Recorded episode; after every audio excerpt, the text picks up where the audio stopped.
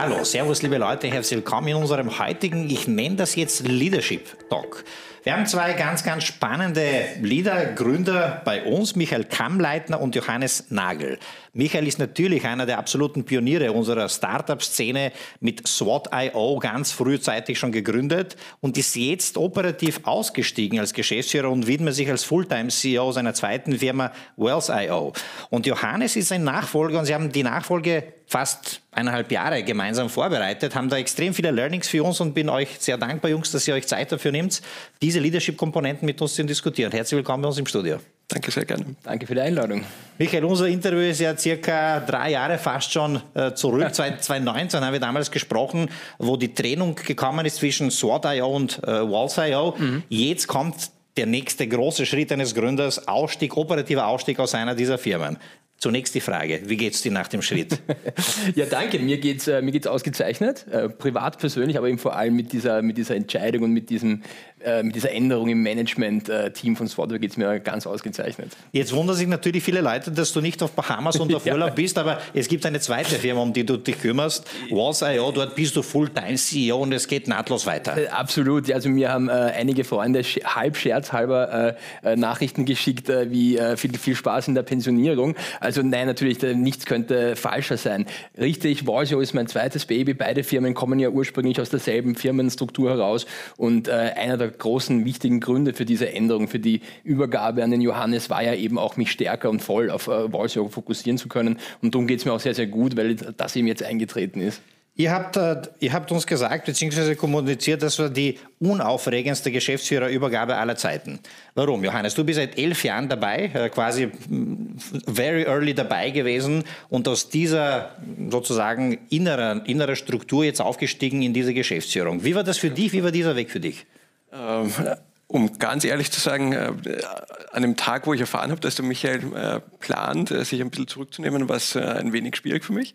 Aber äh, das ist schon über eineinhalb Jahre zurück und dementsprechend hatten wir sehr viel Zeit äh, zu überlegen, wie es mit der Firma am besten weitergehen soll. Und nach sehr vielen Gesprächen sind wir dann zum Entschluss gekommen, dass ich anscheinend der Beste bin für diesen Job und es freut mich natürlich. Und dementsprechend haben wir das dann auch sehr zeitnah damals an das ganze Team kommuniziert und ich glaube, das war ein sehr guter und wichtiger Schritt, um um einfach für eine Kontinuität in der Firma zu sorgen und für keinen Aufruhr. Da gibt es jetzt extrem viele Learnings und Detailfragen dazu. Michael, ich glaube, in, in, in, der Laufbahn eines jeden Gründers, einer jeder Gründerin stellt sich ja diese Frage, äh, wann kann ich auch stärker ans Team übergeben? Äh, wann hat sich diese Frage für dich gestellt? War das der Leidensdruck? War das eine, eine Strukturplanung in die Zukunft? Wie, kommst du, wie, wie bist du dazu gekommen? Also grundsätzlich ja, das äh, ist ein Prozess gewesen, der schon, schon vor längerem begonnen hat. Also ich würde schätzen vor, vor eineinhalb bis zwei Jahren. Äh, und äh, an der Wurzel ist es einfach die Erkenntnis, wenn du in, in zwei Unternehmen operativ so tief drinnen bist, dass einfach irgendwann der Punkt kommt, wo du sagen musst, also entweder ich ziehe mich in beiden Unternehmen auf eine eher strategischere Ebene zurück oder ich entscheide mich dafür, in einem von beiden Unternehmen wirklich tief rein und drinnen zu bleiben und sich sozusagen wirklich die Finger schmutzig zu machen mit, mit Day-to-Day. -Day. Das ist sicher eine ähm, eine, eine Präferenzsache von jedem Gründer. Für mich war es eigentlich klar, ich möchte lieber in einem der beiden Unternehmen tief reingehen oder tief drin bleiben. Dann muss ich aber auch so weit sein, für das andere Baby äh, ein solides äh, Management-Team aufzustellen. Wenn man diese Entscheidung als Gründer getroffen hat, was sind so die First Steps? Hast du gedacht, auch externe Leute reinzuholen? Hast du gedacht, oder war das sofort klar, das muss jemand aus, der, aus dem Innenleben sein? Also äh, ich kann nur jedem Gründer, der in so einer äh, Lage ist, sich überlegen zu wollen oder zu müssen, ähm, sich operativ rauszunehmen, um für Nachfolge zu sorgen, empfehlen, sich da Input von außen zu holen, beim äh, darüber diskutieren. Wenn du einen Mentor hast oder jemand in einer ähnlichen Situation schon mal war, bitte red mit dem ganz einfach. Äh, klar, ist die Möglichkeit, äh, sich äh, frisches Blut von außen zu holen, eine, über die man nachdenkt. Ja. Für mich war es aber eigentlich super schnell klar, dass es immer vorteilhafter ist, aus dem Team heraus zu besetzen. Das gilt für die meisten oder für alle Managemententscheidungen, die wir auch gemeinsam in den letzten Jahren getroffen haben. Umso mehr gilt es aber für die, für die Führungsfigur, für den CEO. Wenn es da eine Möglichkeit gibt, und die gab es eben bei mir, aus dem Team heraus den zu besetzen, ist das, hat das so viele Vorteile. Ich glaube, ich brauche gar nicht anfangen, das aufzuzählen. Eine Person, die seit über äh, elf Jahren das Produkt Swateo mitgestaltet hat, die Kultur mitgestaltet hat, äh, sorgt einfach für einen viel reibungsloseren und äh, perfekten Übergang ganz einfach. Also für mich war es im Endeffekt eine sehr einfache Entscheidung. Was für dich eine einfache Entscheidung? Also äh, es hat sich ja schon über Jahre angebahnt und äh, auch meine erste Beförderung ist äh, damals einfach so passiert, ohne dass ich viel äh, mitmachen musste dafür, äh, wie ich zum äh, CTO benannt worden bin. Dementsprechend hat sich sehr natürlich angefühlt für mich und ich glaube auch für alle anderen in der Firma war es jetzt keine große Überraschung. Trotzdem ähm, folgt man dem Gründer, nicht nur dem CEO nach. Und ich habe ein paar Meldungen bekommen, auch zugespielt von deinem Team, was es da für wirklich rührende und schöne Worte gegeben hat anlässlich deines Firewalls. Da, sozusagen kommt man schon in eine, in eine starke Nachfolgesituation hinein. Äh, ja, äh, danke, dass du mich dann nochmal daran erinnerst. äh, ich versuche das immer auszublenden und einfach meinen Weg zu gehen. Das Spannende an Michael und mir ist aber, dass wir uns in sehr vielen Dingen sehr einig waren schon in den letzten Jahren. dementsprechend bedarf es auch gar keinem groben Adjustment von, von, von, dem Weg, wo wir hingehen. Ja. Das ist einfach ein kontinuierlich, kontinuierliches Weitergehen.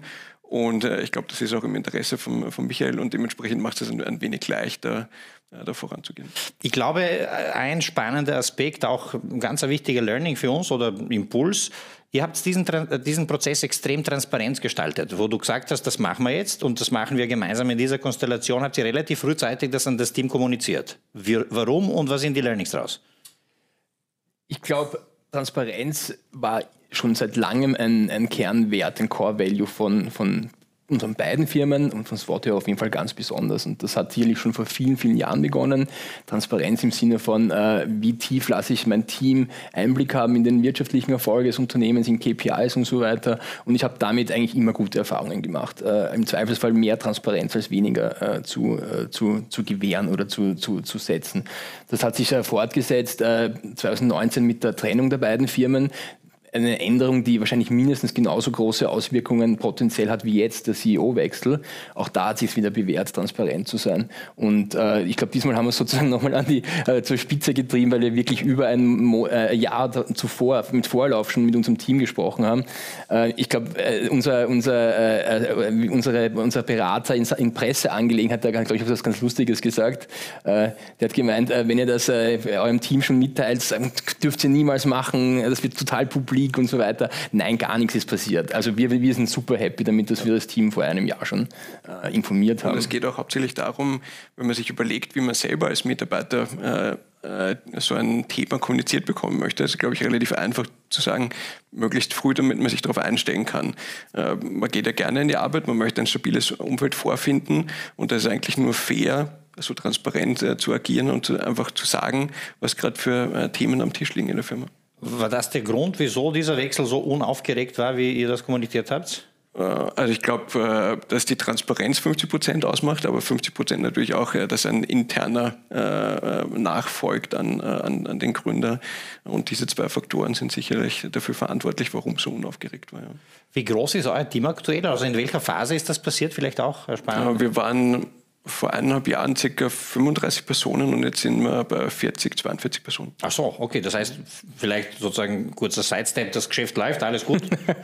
Davon ist auszugehen. Darum geht es mir auch so gut, nachdem ich zurückgetreten bin, weil ja. ich das weiß, weil ich weiß, wie gut das weiterlaufen wird, auch ohne mich. Ja. Wird das Team weiter wachsen eigentlich? Äh, wir planen äh, bei rund 50 Personen einen, einen Cap einzuführen, äh, um zu sagen, wir wollen nicht das nächste große Startup oder das größte Startup Österreichs werden, sondern wir wollen einfach konstant äh, fokussiert arbeiten, ohne 20 Management-Ebenen und mit einem Team, das einfach längerfristig bei uns bleibt und dieses stabile Umfeld vorfindet, äh, was ich wichtig finde. Das heißt, nur noch ähm, acht äh, Jobs, die man ergattern kann. Ganz genau. Welche ja. davon jetzt offen?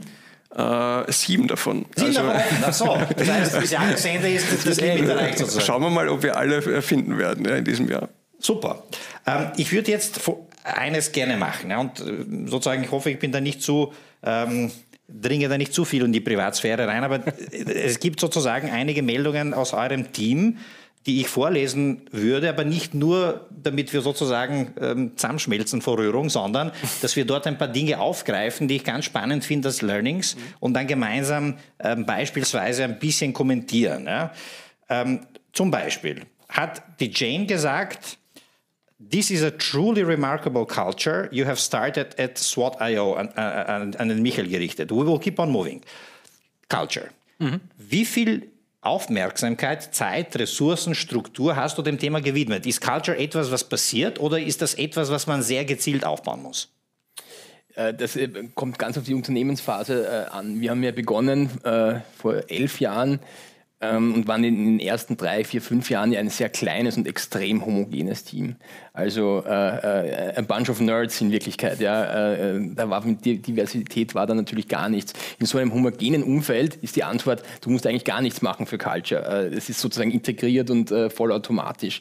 Irgendwann kommt der Punkt, wo du dann merkst, bei 15 Personen, 20, je nachdem, wo du halt dann als Gründer, Geschäftsführer, Management-Team natürlich schon merkst, es geht nicht mehr automatisch. neue Teammitglieder müssen erstmal ongeboardet werden in die kulturellen Werte des Unternehmens und dann beginnt natürlich die Arbeit und das Investment in dieses, in dieses Thema. Ähm, das ist vielleicht äh, am Anfang ein bisschen schmerzhaft, eben zu verstehen, äh, es geht eben nicht mehr von selbst, aber dann natürlich eine Selbstverständlichkeit und dann ganz, ganz wichtig, in die man äh, da rein, da, da zu investieren. Und ab dem Moment, wo es nicht mehr von selbst geht, wird es aber auch ein Ressourceninvestment, nicht? Man, man widmet sich ja. äh, sozusagen Zeit und Geld, damit da was weitergeht. Definitiv. Wir haben jetzt auch seit, äh, ich glaube, knapp zwei Jahren ein eigenes, äh, nicht nur ein, ein HR-Team, sondern ein People- and Culture-Team haben wir es offiziell genannt, äh, wo wir das einfach versuchen, äh, transparent zu machen, dass Kultur uns wichtig ist, dass wir viel in Prozesse investieren, sei es äh, ins Recruiting an sich. Unser Bewerbungsprozess ist sehr intensiv mit äh, drei, vier äh, Schritten, die jeder durchlaufen muss, ähm, bis hin eben zu ähm, unterschiedlichsten Teamaktivitäten, ähm, die notwendig sind, speziell in der Remote-Welt heutzutage, um alle bei Laune und im, im, gleichen Rahmen zu behalten. Mhm. Ist diese Transparenz, über die wir gesprochen haben, ein Kulturwert, ein, ein Core Value äh, in eurem Unternehmen? Schon. Ja, immer schon gewesen, ja. ja. ja. Also vielleicht ganz kurz Transparenz war, glaube ich, und das ist finde ich das Wichtige, wenn du jetzt so fragst, wie, wie entwickelt sich Kultur. Ähm, es war uns ja, es ist uns nicht schwer gefallen, weil äh, wir haben nicht plötzlich mit 15 Mitarbeitern einen kompletten Bruch gehabt und gesagt, hey, wir finden jetzt neue Core Values oder so, mhm. ja, sondern wir haben eher versucht und uns da auch da wieder von außen helfen lassen, Mentoring etc., versucht herauszufinden, äh, was sind die impliziten äh, Werte, die wir schon immer leben eigentlich und wie können wir sie explizit machen und für neue Mitglieder oder auch für die Außenwelt nachvollziehbar machen. Also das war so ein bisschen der, der Prozess. Ja. Die Kultur wirst du jetzt auch ohne Gründer weiterpflegen. Das hoffe ich stark, ja. Also gemeinsam mit meinem Team natürlich. Ich bin jetzt nicht der Anführer, der alles alleine entscheiden möchte, äh, sondern eben mit, mit den Personen, die sich äh, noch besser damit äh, beschäftigen oder mehr Zeit haben, sich damit zu beschäftigen. Aber es ist natürlich für uns ein wichtiges Thema, eine Kultur zu haben, weil auf dem harten, umkämpften Recruitment-Markt braucht man natürlich ein Alleinstellungsmerkmal. Ähm, und das, vielleicht greifen wir das, das noch kurz auf, weil du bist seit elf Jahren im Unternehmen und hast quasi einen echten Karrierepfad sozusagen dort gehabt. Ja. Ähm, ist das auch ein Kulturmerkmal von euch, ähm, lange Bindung der Leute sozusagen, die sich da auch im Unternehmen entwickeln können? Ja, also wie ich mich damals bei Michael beworben habe, habe ich intern überlegt, ich würde gerne eine Firma finden, wo ich länger bleibe und bin so von drei, vier Jahren ausgegangen. Das ist elf Jahre später. Ich bin ein bisschen älter geworden, aber bin immer noch gleich happy wie am Tag eins. Cool. Äh, dementsprechend, äh, ja, wir haben sehr viele Personen. Es gibt sogar eine Person, die äh, noch länger ist als ich im Unternehmen, neben dem Michael auch noch.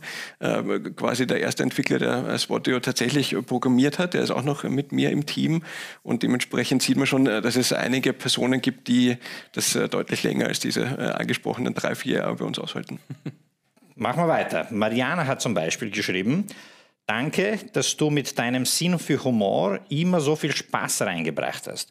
Jetzt wissen wir, Michael, dass Startup kein, sage ich, ähm, Hängematte-Umfeld äh, ist, sondern dass da wirklich auch äh, viel gearbeitet wird, viel Performance, viel Druck auch äh, dahinter ist. Man ist selber finanziert. Ich glaube, ihr, ihr wart ja bootgestrapped in eurer Historie, das heißt auch kein sozusagen externes Geld, der da reingeflossen ist also ich nehme mal an, schon auch viel Druck. Wie schafft man es dann auch, so viel Humor und Spaß hineinzubringen? Hast du da Tipps? Also da, kann, da kann ich mich erstmal nur bedanken natürlich äh, bei Mariana für diese netten Worte. Äh, immer schön, wenn jemand anderer einen äh, Humor bescheinigt. Also nein, da habe ich jetzt, das ist wohl, also da habe ich jetzt tatsächlich weniger konkrete Tipps zu geben, um ehrlich zu sein. Also das ist äh, wie viele andere kulturelle Werte. Es fällt halt viel, viel leichter, wenn es der Gründer, der, der CEO, das Management-Team halt auch verkörpert. Ja, das ist bei Transparenz so, das ist bei äh, bei ähm, äh, Ambition so. Also natürlich, klar, wir wollen alle äh, was erreichen und haben große Ziele und das merkt man auch äh, bei mir und bei vielen bei Mitarbeitern. Äh, aber eben auch, hey, wir nehmen nicht alles super ernst und äh, wenn der Gründer, Geschäftsführer eben auch, mal, auch, mal, auch mal lachen kann und vielleicht mal einen, einen Witz macht, dann, dann, dann kommt das halt, dann ist das glaubwürdig, ganz einfach. Ja. Und mhm. ich kann jetzt niemandem einen Tipp geben, wie er mehr Humor ja. ins Lache Leben bringt. Um 10 Uhr dienstags. Ja. Also das, ist, das tut mir leid. Ja. Also halt sich nicht zu ernst zu nehmen, das ist vielleicht, äh, klingt so, ist natürlich eine platte Aussage, aber gerade in dieser Startup-Welt, wo, ja. wo natürlich alles Finanzierungsrunde hier und Millionen Umsatz da und natürlich ist das alles wichtig und so klar, aber vielleicht mal ein paar Mal, einen, mal auch einen Schritt zurücknehmen und nicht alles so ganz ernst zu nehmen, ist vielleicht ganz hilfreich. Ja, ich glaube, es zeigt auch, dass wir alle nur Menschen sind und äh, Menschen wollen halt auch ihren Spaß haben. Wir verbringen alle sehr viel Zeit miteinander und wir, wir sind sehr professionell aufgestellt. Wir arbeiten äh, sehr äh, intensiv, würde ich sagen. Und wenn dann aber diese Komponente des Spaßes wegbricht, dann gibt es eigentlich, äh, äh, da kannst du kulturell machen, was du möchtest, aber das ist halt einfach für mich die, die Grundlage, um zu sagen, warum ich überhaupt äh, mit jemandem zusammenarbeiten möchte. Dass auch die Motivation mit dem Spaß nicht wegbricht. Ja. Ähm, ich glaube, es passt die Aussage von Aurelian gleich äh, ganz gut dazu. Michael, you make it easy to want to work hard and passionately. Uh, but also have fun and enjoy life. It has been an amazing journey to work with you. Thank you for this opportunity. Das heißt, wieder dieses Performance-Ding, aber auch Spaßfaktor, das habt ihr irgendwie ganz gut hinbekommen. Also jetzt wäre ich echt schon rot, wenn ich diese ganzen Städtchen hier höre. Ja. Also danke Aurelian natürlich auch. Es, die, die, Antwort ist die gleiche wie zuvor in Wirklichkeit. Ja, wenn du das äh, als, äh, als Manager, als Founder, als CEO glaubhaft vorleben kannst, äh, perfekt. Also das, äh, dass es natürlich um beides geht, um Spaß zu haben und, und Freude an der Arbeit zu haben, aber natürlich auch äh, verdammt viel von sich und seinem Team zu verlangen. Klar, äh, das geht Hand in Hand und es ist natürlich schön zu hören, dass das auch bei einigen im Team so rübergekommen ist in den letzten elf Jahren. Vielleicht noch bei Martin, ähm, weil das spricht sozusagen vielleicht noch ein paar Hard Facts an oder Hard Skills. Your perfect mix Uh, out of technical, economic, and social skills extended by visionary thinking was the key to our success, and it's always fun having a beer with you. Was ist jetzt der richtige Skillset eines Gründers, um wirklich erfolgreich eine Firma zu führen? Ja, hast du dir, weil du bist ja sozusagen Techie vom Werdegang, hast du dir die Business-Seite gezielt angeeignet, die Management-Seite gezielt angeeignet. Wie war deine persönliche Entwicklung in deiner Rolle als Gründer und Manager? Mit einem Wort oder mit drei Worten Learning by Doing. Ja. Äh, ähm, und das trifft für fast alle Aspekte zu. Ja. Äh, ich war nie da, natürlich war ich ursprünglich Techniker, klar, aber, aber, aber das meiste habe ich auch irgendwie nicht auf der Uni gelernt, sondern halt indem ich äh, es probiert habe und oft Fehler gemacht habe. Das gilt für wirtschaftliche Skills genauso. Klar, man hat auch ein bisschen Uni gemacht und so weiter. Und über die Social Skills will ich jetzt lieber gar nicht so viel sagen. Wie wird jetzt eure, du bist ja natürlich an SWOT.io weiter beteiligt, wie wird eure Zusammenarbeit in der Zukunft Zukunft ausschauen? Habt ihr noch, sage ich, strategischen Kontakt? Operativ bist du wirklich raus? Hast du den Cut wirklich geschafft oder ist das noch so ein schleichender Prozess? Wir haben ihm den, äh, den Schreibtisch weggenommen. Okay. ja. ja. Von, von, zu Hause geht es ja auch. Das, das, das, das, ist richtig. Ja. Na, äh, äh, tatsächlich hat das wirklich sehr gut geklappt. Natürlich, wenn man die ganze Wahrheit sagt, haben wir natürlich schon in den letzten Monaten äh, darauf hingearbeitet. Aber tatsächlich äh, seit, seit 1. Januar ist äh, mein, meine Day-to-Day operative Tätigkeit äh, tatsächlich äh, gegen Null gesunken. Ich hin und wieder ruft noch ein Kunde an, der meine Handynummer hat, aber das ist, äh, das ist auch schon alles. Ansonsten richtig arbeiten wir jetzt strategisch zusammen. Also die Zusammenarbeit hat sich natürlich sehr stark geändert und fokussiert äh, auf, äh, auf ein, ein, monatliches Meeting und einen großen Quartalstermin, wo es eben gemeinsam um strategische Themen geht. Super, Johannes, was sind die großen Milestones für dich, für dein Team, für dieses feurige Jahr? Äh, lass uns in vier Wochen nochmal drüber reden, dann, dann, können wir auch äh, offiziell äh, öffentlich drüber reden. Äh, wir haben große Pläne. Äh, es gibt zwei größere äh, Projekte, die heuer noch gelauncht werden, äh, aber ich darf jetzt leider noch nichts drüber raten. Sonst würden mich der Aurelian oder der Martin oder die Mariana äh, eher äh, nicht so positiv reviewen wie den, wie den Michael. Na gut, die sollen natürlich nichts aus den Medien erfahren, aber wissen Sie schon, um was es geht? Oder? Transparenz. Im, im Sinne eurer Transparenz. Ganz klar, ja. Jungs, extrem spannend. Also das Thema Nachfolge eines Gründers haben wir jetzt nicht so oft, weil so viele Startups noch nicht in der Situation sind. Aber das wird in der Zukunft ein Riesenthema sein. Oft jetzt ist es auch getriggert durch die Investoren, die auch sagen, hey, schau dir das an, schau dir das Thema an. Auch Arbeitsverteilung und so weiter und so fort. Insofern, man weiß jetzt, wo man sich auch Tipps holt, wenn man sowas plant. Ja. Danke für all die Insights und all the best, sowohl für Walls.io als auch für SWOT.io. Sehr gerne. Danke. Vielen, vielen Dank. Danke euch fürs Dabeisein. Zwei wirklich coole, coole Manager, Gründer, zwei coole Companies. Wenn ihr da ein Teil dieses Weges auch sein wollt, ich glaube, hast du gesagt, gibt es sieben Stellen offen bei äh, Warsaw. Also nicht, ganz, nicht ganz so viele, aber auch, äh, sind auch offene Stellen auf der Webseite zu finden. Na bitte, wenn man sozusagen diese Kultur mitmachen möchte, auch einen Karrierepfad in diesen Startups haben möchte, bitte meldet euch dabei. Wir bleiben an diesen Stories dran und werden die Learnings mit euch teilen. Danke fürs Dabeisein und tschüss.